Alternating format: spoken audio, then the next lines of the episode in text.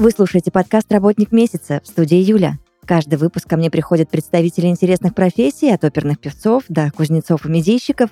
Вместе мы разбираемся, за что на самом деле люди любят свою работу. Этот подкаст мы делаем в студии подкастов Red Barn.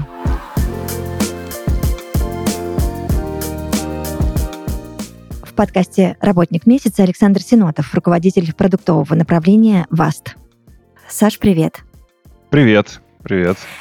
Вопросов много, ответов пока у меня нет, и я очень надеюсь, что э, получится у нас с тобой разобраться. Вообще, вот на старте расскажи мне, пожалуйста, что такое стриминг, кто такой стример, и вообще как это все работает, и что собой представляет культура стриминга на сегодняшний день э, в России и в мире.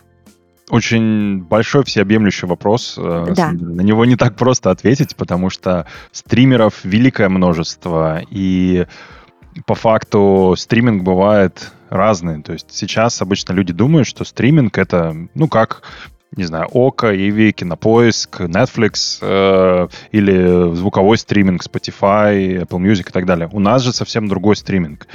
У нас стриминг в понятии прямой трансляции. То есть это поток видео, который в режиме реального времени показывается где-то.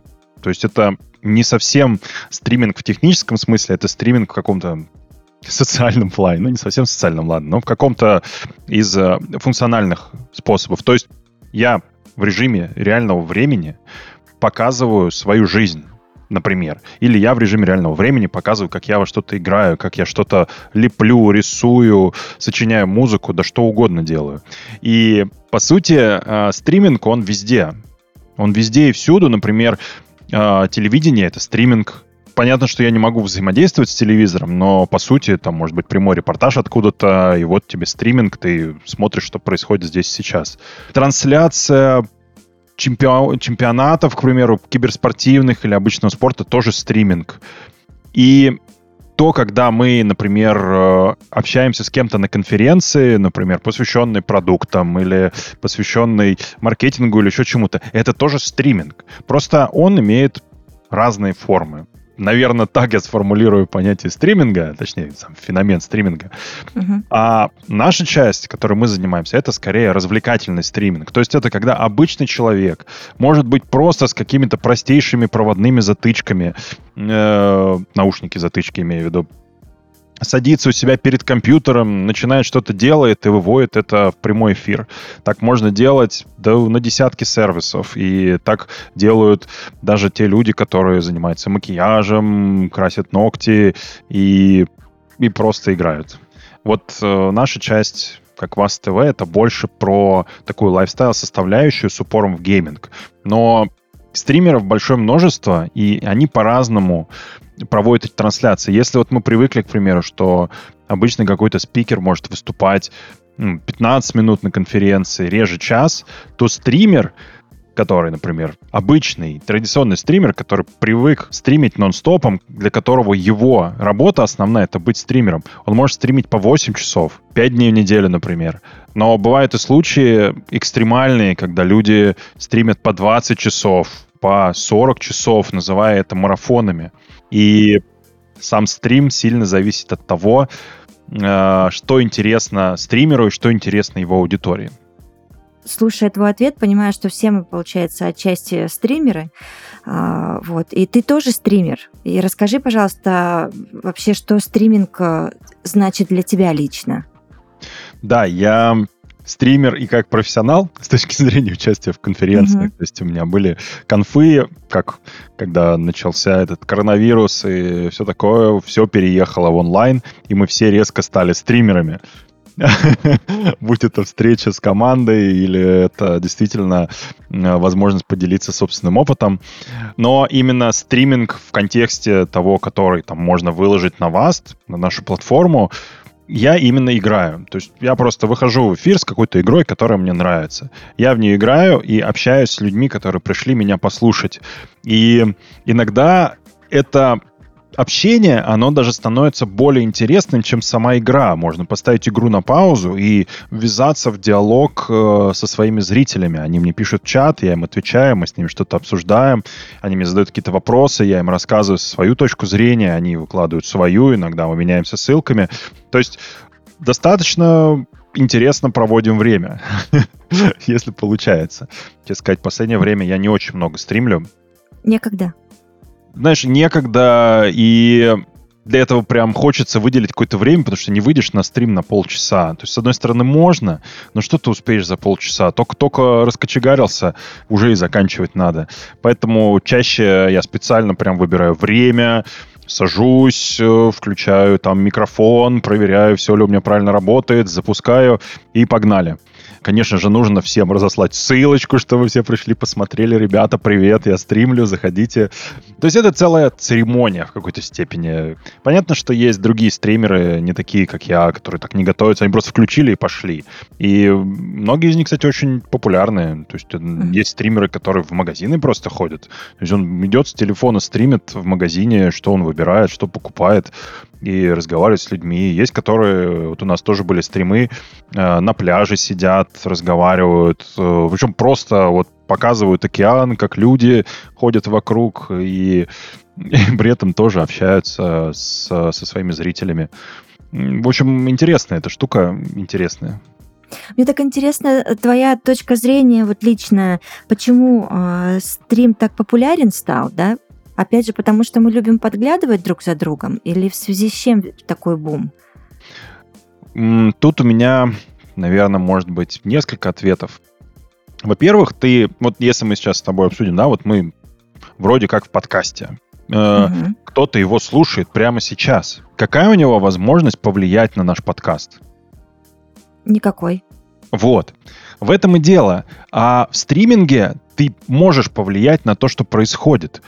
То есть ты сидишь, на кого-то смотришь, может быть, сидишь даже в метро, тебе скучно, и ты слушаешь, что тебе рассказывает стример. И вот он что-то делает, и ты такой, о, а я знаю, например, как в этой игре лучше сделать, как лучше, куда лучше пойти. Или, например, а у меня появилось мнение по этому вопросу, который излагает стример. Может быть, он рассказывает про фильм и что-то там перепутал, а ты такой, нет, неправильно путать, тебя смотрит много людей, нужно тебя поправить. И ты хоп, и включился, и написал. И в какой-то момент стример тебя увидел и такой, ой, слушай, ну, например, Саша, да, слушай, Саш, mm-hmm. ну, ты прав, да, классно, я согласен с тобой. Или, например, нет, я с тобой не согласен, давай-ка ты э, отстань, я сам знаю, как лучше. Ну, понятно, что люди разные бывают. И это одна из тех причин, по которым, например, у тебя нет такой интерактивности с обычным записанным видео. То есть ты смотришь видео на Ютубе, максимум, что ты можешь сделать, оставить коммент. Может быть, кто-то кто-то на него и отреагирует когда-нибудь. Но ты не знаешь, ты, может, туда и не вернешься больше. Ты посмотрел это видео, и все. А стриминг — это целое сообщество. Люди туда приходят, специально ждут этих эфиров, чтобы поговорить. И мало того, что они разговаривают с самим стримером, они разговаривают еще между собой. И в этом и есть этот феномен. То есть, по сути, мы стараемся собраться в очередную группу людей, которым интересно что-то одно. И эту группу людей может а, объединять как раз вот эта личность стримера. Потому что ну, в некоторых ситуациях это действительно могут быть популярные люди. Вот Snoop Dogg в свое время стримил, э, к нему столько народу пришло. Причем там даже звука не было. Он что-то разговаривал, что-то рассказывал, а как бы никто не понимает, но это возможность э, обратить на себя внимание кумира, к примеру. У нас есть э, крупные стримеры, которые э, просто являются лидерами мнений. То есть они, допустим, давно в гейм-тусовке или давно в какой-то другой там, танцевальной тусовке или еще где-то.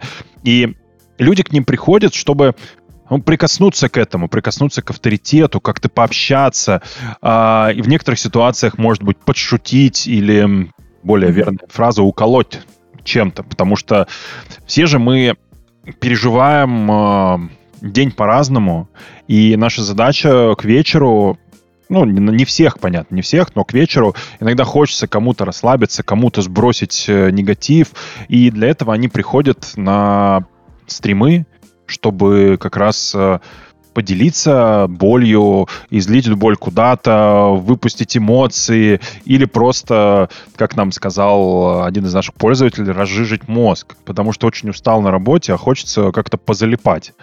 И вот э, стриминг про это, он позволяет тебе общаться с другими людьми, он позволяет тебе обратить на тебя самого внимание. То есть ты написал коммент, окей, может быть, его никто не увидит. А на стриме, если тебя увидели, то ты звезда, потому что это происходит в прямом эфире. И, наверное, в этом причина популярности стриминга.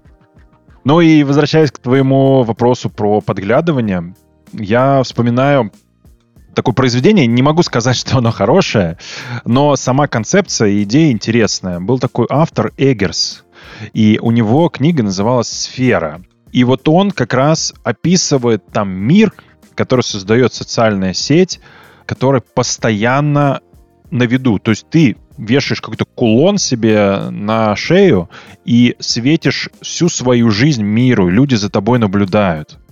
И в этом плане действительно это какая-то причастность к твоей жизни. Возможно, это из-за того, что у кого-то этой жизни нет, или она недостаточно интересная, а тут ты как-то присоединяешься к этой жизни, чувствуешь себя частью этой жизни. Возможно, это связано с каким-то отсутствием общения, и ты хочешь поговорить, э, подумать о чем-то вместе с кем-то, поделиться, услышать кого-то рядом. То есть это все очень индивидуально и сильно зависит от стримера, который сейчас в эфире. И довольно часто э, люди одновременно любят маленьких стримеров, потому что там действительно велика вероятность, что с тобой будут вести прямой диалог. Не просто обратят, а прям разговаривать с тобой будут но и больших стримеров любят, потому что большой стрим — это как будто огромный технофестиваль. Ты приходишь на этот стрим, и ощущаешь себя большим-большим, огромным человеческим телом, которое колеблется в унисон с тем, что происходит, и участвуешь в каком-то легендарном моменте. По факту это какой-то обмен энергией, может быть, э, как, как какие-то социальные связи. Слушай, но я, честно, в приятном смысле поражена твоему ответу, развернутому на мой вопрос, потому что я не думала, что все настолько глубоко и обширно как-то, знаешь, поверхностно к этому очень отнеслась. Ты уже упомянула в нашей беседе про платформу Vast. Давай разбираться вообще, что она собой представляет, а, чем она, допустим, отличается от YouTube, там, Твича, ТикТока, Клабхауса и так далее. Да, мы создавали платформу в то время, когда увидели какой-то разлад э, в стримерском сообществе э, и изначально создавали что-то связанное со свободой. Я думаю, не секрет для многих людей, что ценности СНГ под СНГ это не только же Россия, это uh-huh. и другие страны. Ценности СНГ, например, США или европейские, они могут достаточно существенно различаться. И как раз э, в те годы, это был 18-19 год, достаточно сильно ужесточились требования к тому, что люди рассказывают на стримах. Это же прямая трансляция, ты иногда можешь сказать чего-то лишнего. Это, тем более, люди, которые там разговаривают, это не профессиональные ведущие, у них нет каких-то супер навыков ведения передач, там, самоцензуры, еще чего-то. И зачастую они проявляют очень сильные эмоции. И вот эти эмоции становятся причиной лишних слов. И на тот момент мы увидели, что э, СНГ-сообщество стримерское, оно ощущает себя в какой-то степени задушенным этими западными правилами. То есть, с одной стороны, они очень важны, потому что это и hate speech, это и отношение к ЛГБТК, меньшинствам и так далее, но в свою очередь, когда тебя банят за слово, которое не имеет отношения ни к одному из э, людей, э, очень странно вообще прогнозировать свою жизнь. Ну, то есть ты хочешь быть стримером full time, зарабатывать на этом, то есть быть человеком, который зарабатывает на жизнь стримингом, который живет стримингом. Но ты не можешь, ты боишься что-то сказать лишнего, тебе постоянно прилетают какие-то страйки, баны, тебя обижают и никогда не объясняют, почему. То есть ты просто сидишь и трясешься. Это абсолютно реальная ситуация.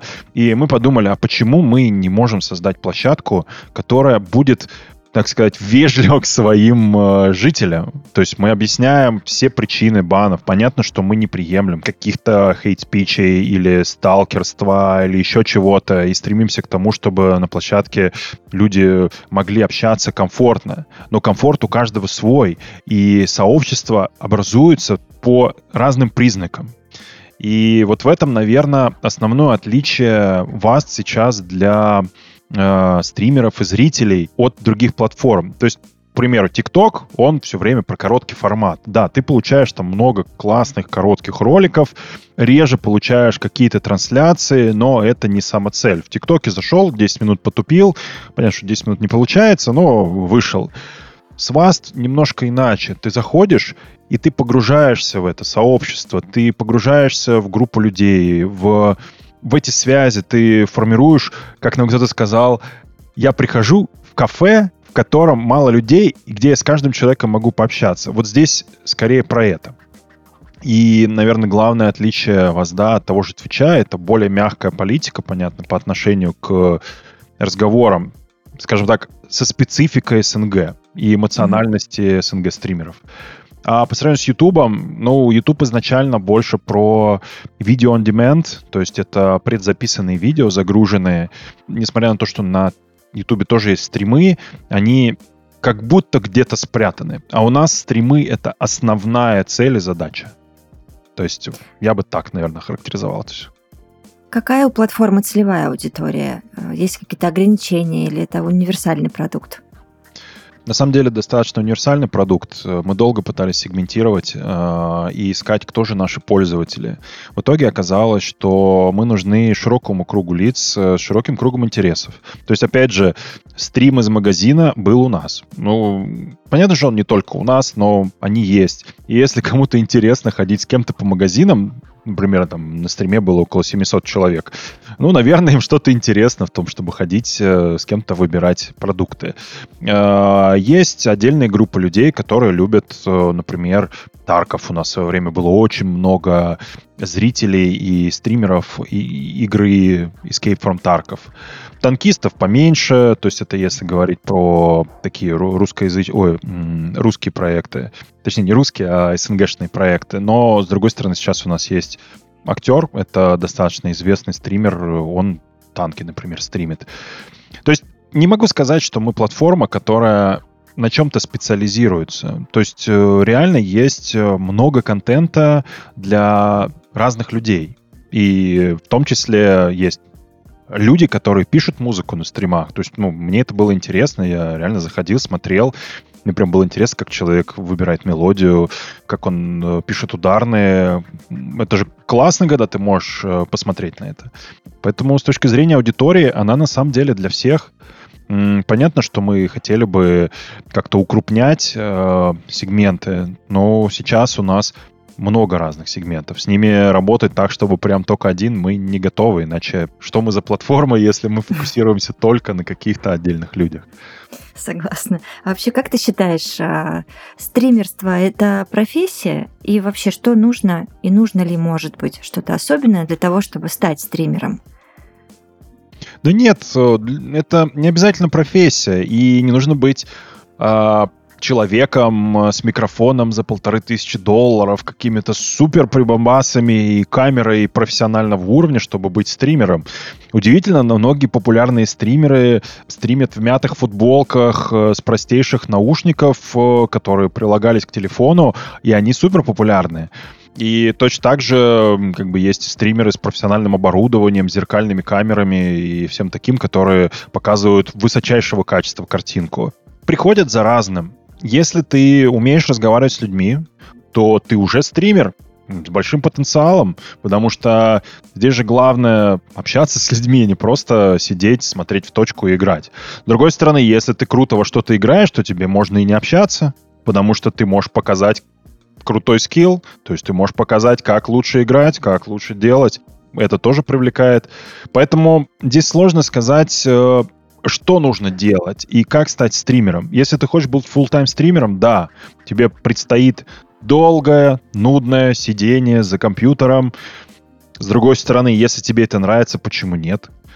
Или так же, как я, мне иногда просто хочется выйти в эфир, с кем-то поговорить, может быть, э, поиграть даже. То есть я таким образом находил себе э, тиммейтов, чтобы играть в игры, и это было интересно. Э, то есть я реально находил людей, которые меня подтягивали с точки зрения там, уровня моей игры. Казалось бы, я стример, я должен их чему-то учить, ну, может быть. А оказывается, они приходят меня чему-то научить. Интересная история складывается. Скажи мне, объясни э, точнее, как устроена вообще концепция заработка на площадке? А, может быть, у тебя есть какие-то примеры истории о самых больших донатах? Почему, в принципе, люди донатят стримерам? У меня пока в голове это не очень укладывается. Да, у меня вообще есть история. Я в свое время нанял продукта а, из а, одного классифайда. Ну, то есть это сервис с объявлениями. Он там занимался улучшением показателей вот, по монетизации. Э, и он долго не мог понять. То есть одно дело, когда ты, например, э, покупаешь, не знаю, продвижение объявления. Ты очень хорошо понимаешь, что тебе это дает.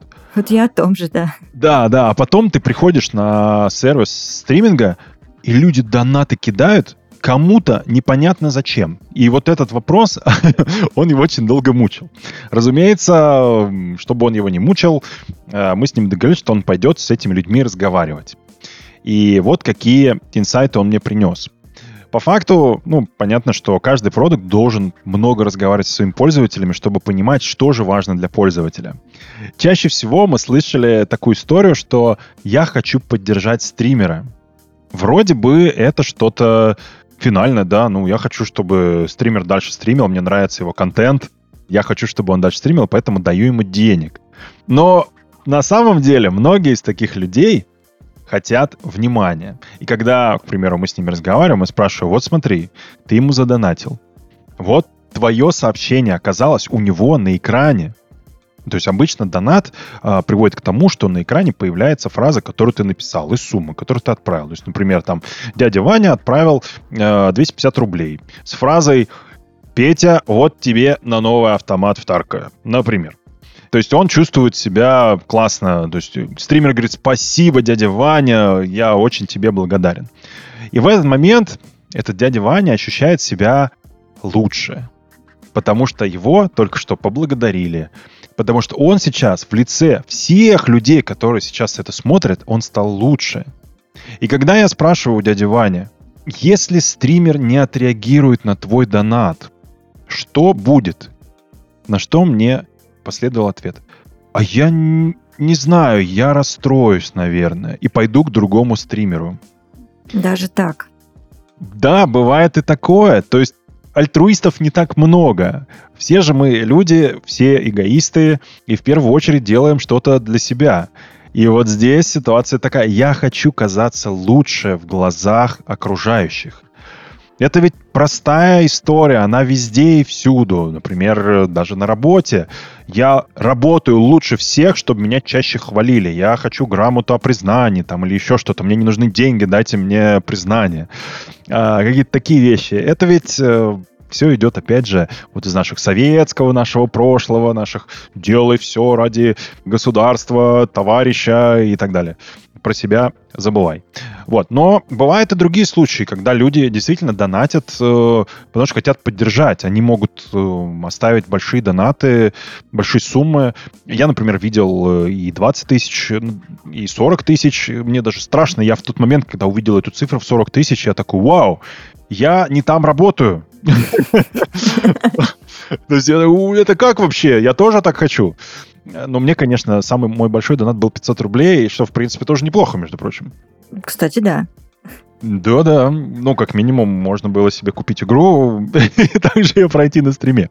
Но суть в том, что да, действительно, люди готовы донатить. И это целая культура в стриминге донатить. Потому что донат может для чего использовать? Во-первых, конечно же, улучшить мое настроение, мое мироощущение. Ну, меня увидели, я классный. Во-вторых, можно пошутить над стримером. То есть это тоже история, например, перекинуть свой гнев или какую-то эмоцию, которая внутри застоялась, я заплатил денег, чтобы это вылезло, и все вокруг посмеялись над моей шуткой. Я могу отправить ее анонимно. Никто не узнает, что это был я. Но я для себя знаю, что это был я, и это всех рассмешило, и я поэтому классный. Или есть а, абсолютно какие-то утилитарные вещи. Например, я плачу за платную подписку. То есть у нас, например, есть платная подписка, которая дает возможность получить стикеры дополнительные, то есть не, не стандартные какие-то, а еще какие-то специальные, только от этого стримера. И я такой заплатил платную подписку и использую эти стикеры везде. Причем я могу даже не смотреть этого стримера, мне, может быть, просто понравились стикеры. Или другая ситуация, иногда стримеры говорят, поставь свою музыку. Типа платишь, например, 50, 100 рублей, 300 рублей, ну, в зависимости от размера аудитории стримера. Uh-huh. И включается музыка, там оставляешь ссылку, например, с Ютуба, и вот заказал музыку. Это тоже возможность сделать стрим более своим. То есть вот мы с тобой сейчас пишем подкаст, э, и такие можем сказать, слушай, вот если хочешь, чтобы сейчас в подкасте на заднем плане играл э, lo-fi хип-хоп, то задонать там, не знаю, 500 рублей. И будет тебе lo-fi хип-хоп. И он до хопа включается. И мы с тобой продолжаем разговаривать под lo-fi хип-хоп. И человеку, который это заказал, ему по кайфу, потому что он сделал вроде как что-то лучше и для себя, и, как он считает, для окружающих. И вроде как и поинтереснее стало на стриме, и есть чем разнообразить, обсудить. На самом деле очень долго могу про это разговаривать. Э, мотиваций очень много, они все разные.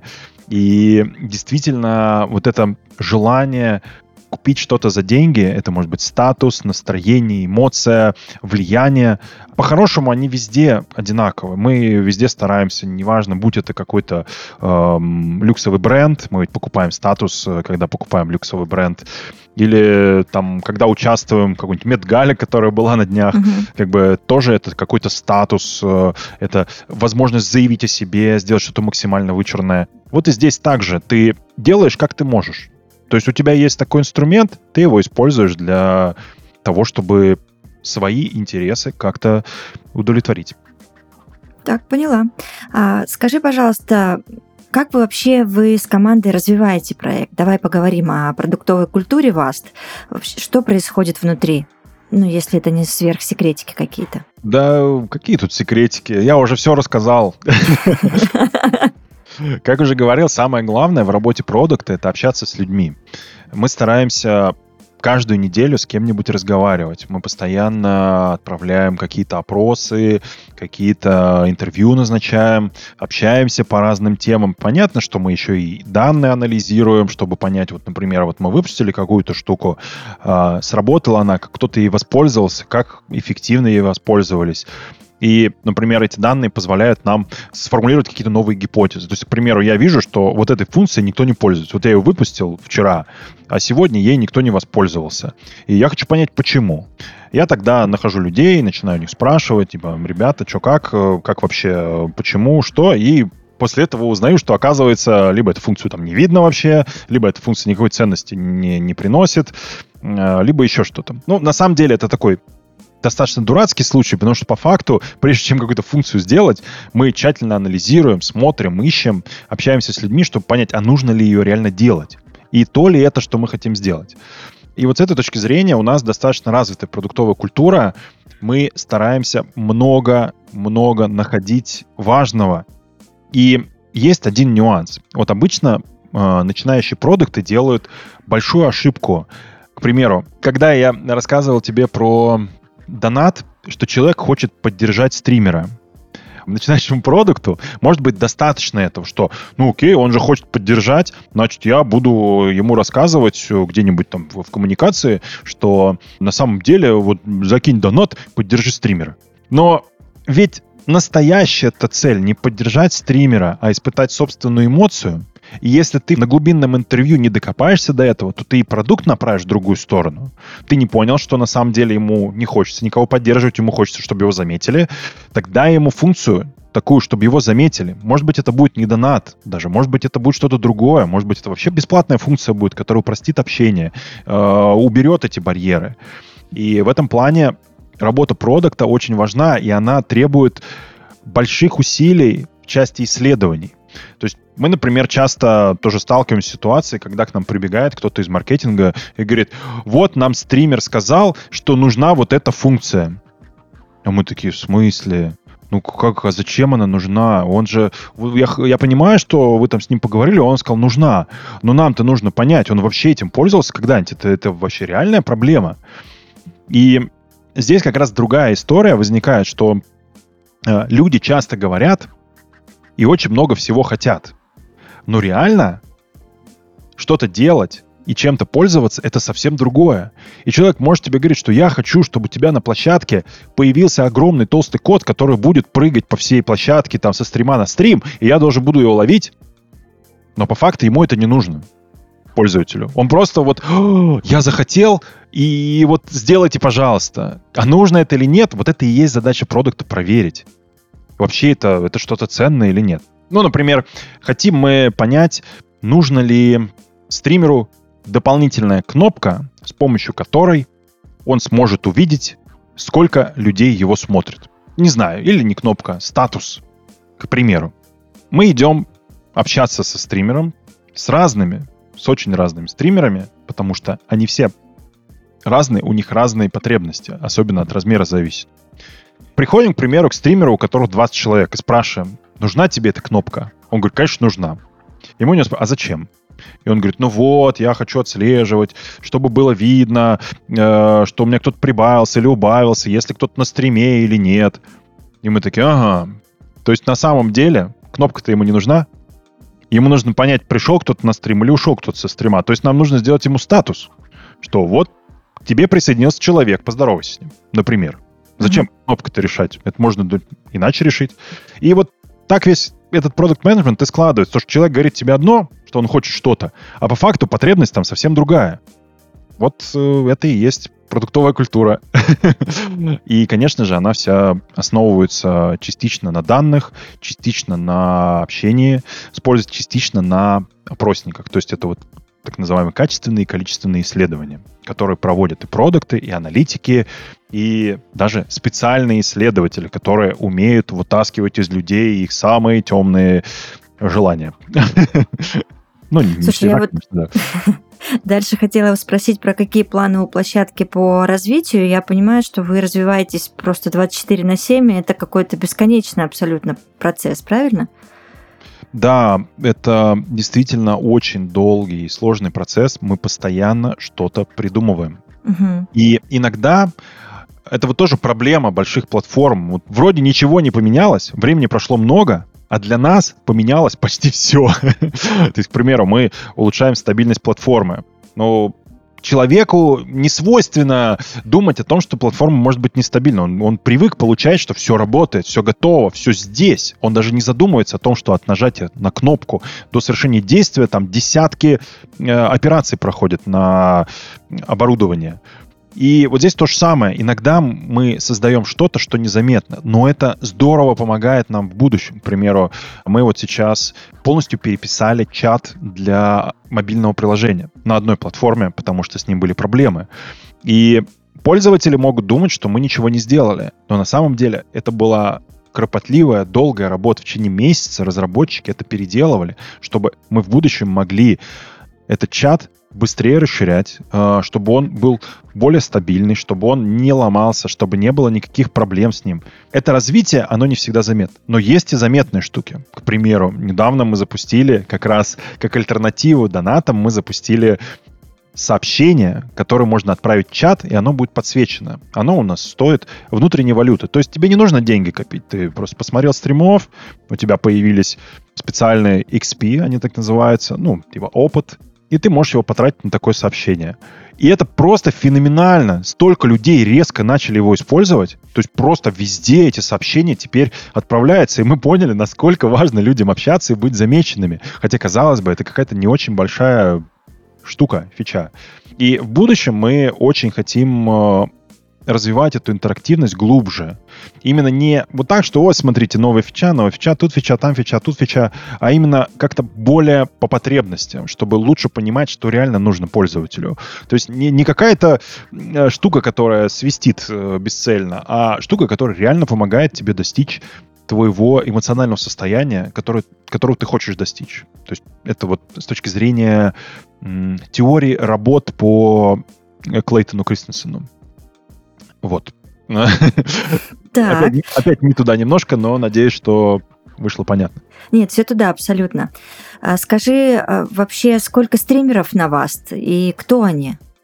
Ой, у нас, э, у нас вообще довольно много стримеров, как оказалось. То есть мы каждую неделю фиксируем увеличение количества стримеров, и их по меньшей мере у нас бывало несколько тысяч, потому что некоторые стримят чаще, некоторые стримят реже. Например, там на этой неделе мог, могли постримить не знаю, полторы тысячи, на следующей неделе другие полторы тысячи. Тут э, как минимум, мне не хотелось бы эту информацию раскрывать все-таки, uh-huh, uh-huh. конфиденциальные данные, но могу сказать, что мы в последнее время здорово растем. То есть, вероятно, работает и политика, связанная с нашей а, определенной свободой слова, и также то, что мы действительно много разговариваем с людьми, и для них это очень ценно, потому что когда ты чувствуешь себя причастным к созданию платформы, как-то больше, больше желания оставаться. И мы это наблюдаем, на самом деле, э, достаточно активно сейчас. То есть у нас появились люди, которые действительно хотят нам помочь. Я больше скажу, опять же, я отхожу немножко от стримеров, но у нас э, только сегодня с ребятами обсуждали в чате, ребята, что это за парень, там, отвечает на вопросы, так хорошо все знает. Да мы не знаем, наверное, кто-то из сообщества просто решил помочь э, тем, кто приходит, новичкам. То есть это вот, вот так это работает. Ты вроде создал обстановку, и в этой обстановке люди сами раскрываются. И поэтому сегодня он не стример, завтра он стример. Uh-huh. Вот, например, мы сегодня с тобой поговорили, я рассказал, что вообще-то не нужно для стриминга камеру, и у кого-то, может быть, это и отзовется, и он придет, хотя он до этого не стримил совершенно, и он подумает, блин, ну если Саша сказал, что не нужна камера, ну я попробую тогда хотя бы. Там может Слушай, ну ты даже меня сейчас заразил, потому что я сижу и думаю, блин, а почему мы сейчас на вас не стримим нашу запись? Ну, да? было, же, было бы же очень круто. И я думаю, что в будущем обязательно воспользуюсь этой возможностью. А, скажи, существуют ли какие-то программы поддержки и стимулирования стримеров? Да, конечно. Мы изначально э, мы думали, что монетизация для стримера одна из самых важных частей его жизни. То есть, э, как минимум, если ты становишься full-time стримером, то ты должен уметь монетизировать свой контент. Для этого мы вначале создавали просто возможность подключить сторонние средства, но в прошлом году мы наконец-то полностью запустили да, а, свою программу партнерства со стримерами. То есть у нас появилась партнерская программа, в которой ты получаешь отчисления за то, что пользователи у тебя, твои зрители, смотрят рекламу, за то, что твои зрители э, оплачивают платную подписку. И мы будем только увеличивать количество возможностей для монетизации, чтобы у каждого стримера была возможность монетизировать по-своему. Потому что кому-то не очень нравится, к примеру, платная подписка, он хочет как-то иначе. Кому-то только платная подписка заходит, а кто-то вообще готов, ребята, не платить деньги, просто реклама, смотрите побольше, все нормально.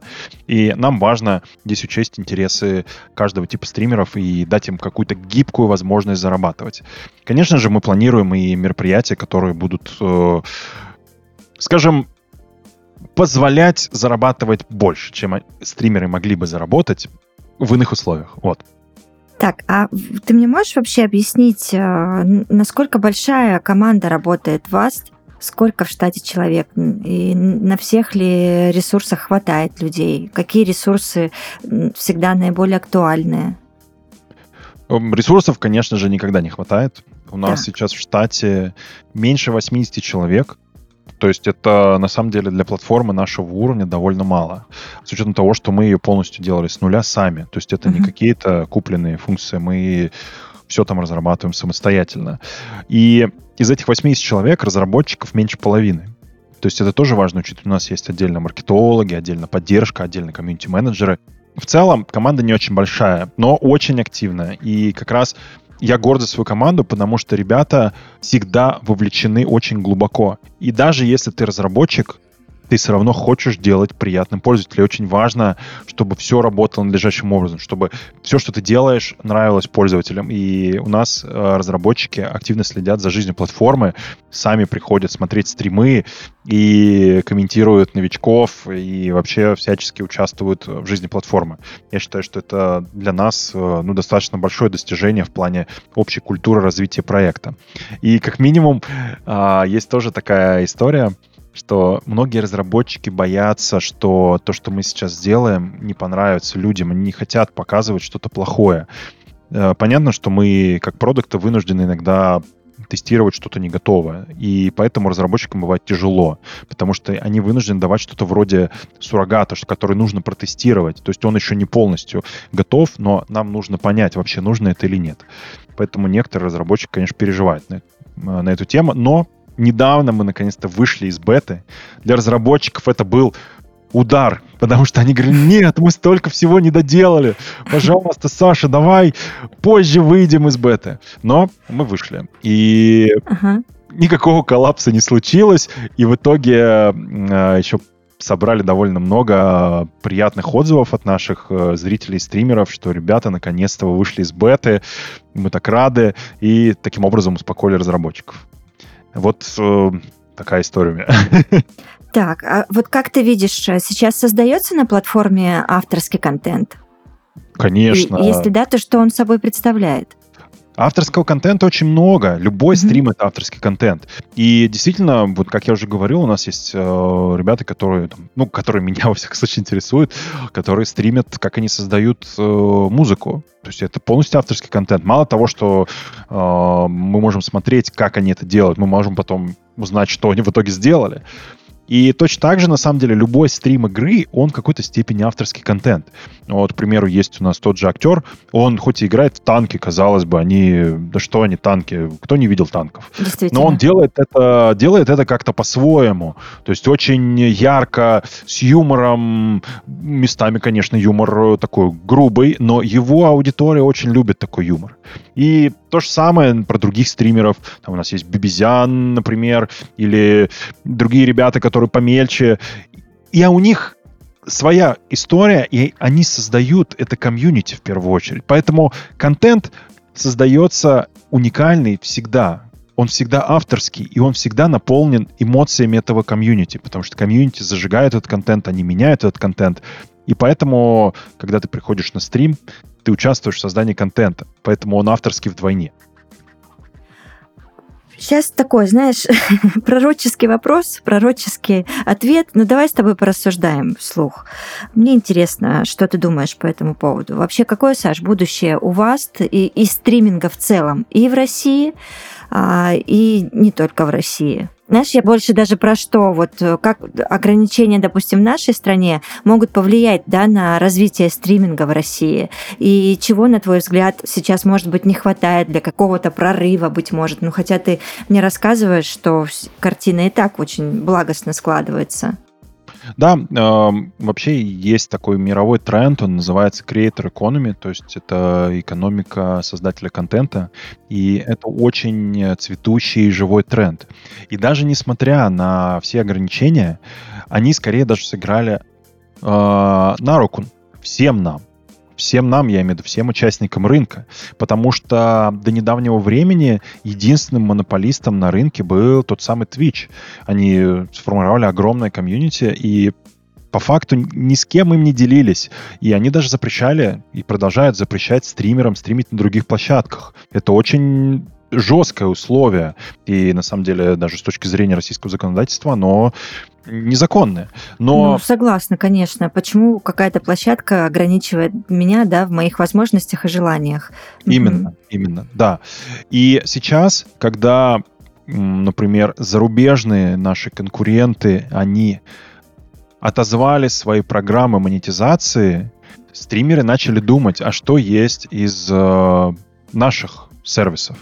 Несмотря на то, что как бы мы существуем уже три года, у нас э, был достаточно немаленький костяк э, и стримеров, и зрителей, но сейчас мы видим увеличение и количества и зрителей, и стримеров. Я уже говорил, что мы растем каждую неделю это здорово влияет на общую конкурентную ситуацию. То есть, если раньше был один монополист, которым как-то все пытались какие-то крохи отжать, то сейчас даже самые неожиданные люди включились в борьбу за эту аудиторию, которая сейчас ищет своего фаворита.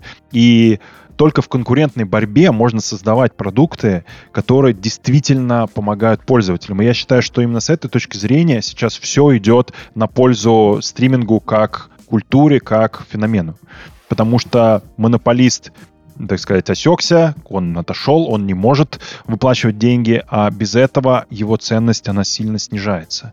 Поэтому здесь вступают локальные игроки, и не только мы. А, на самом деле многие другие ребята тоже начали активно ввязываться в эту борьбу. Но мы ввязываемся, конечно, по-жесткому. Мы прям полностью поменяли процессы. Нам очень важно, чтобы мы сделали максимально востребованный продукт. Мы знаем о наших проблемах и не скрываем их. Мы готовы э, их обсуждать, решать. И это тоже во многом э, связано с тем, что рынок изменился. Он меняется на благо. Я считаю так. Спасибо тебе огромное за развернутые ответы и за это прекрасное интервью. Спасибо тебе большое. Э, рад был поучаствовать. Если у слушателей возникнут какие-то вопросы, я буду рад на них ответить. Не знаю, насколько это принято, но в целом готов поддержать Тогда, дискуссию. Да, да, будем ждать комментарии и врываться в ответы. Супер. Да, в стриминге да. нельзя игнорировать комментарии, поэтому надеюсь, что и здесь не проигнорирую. Хорошо. Хорошего вечера. Пока-пока. Спасибо и тебе. В подкасте «Работник месяца» Александр Синотов, руководитель продуктового направления ВАСТ. Мы обязательно услышимся. Пока.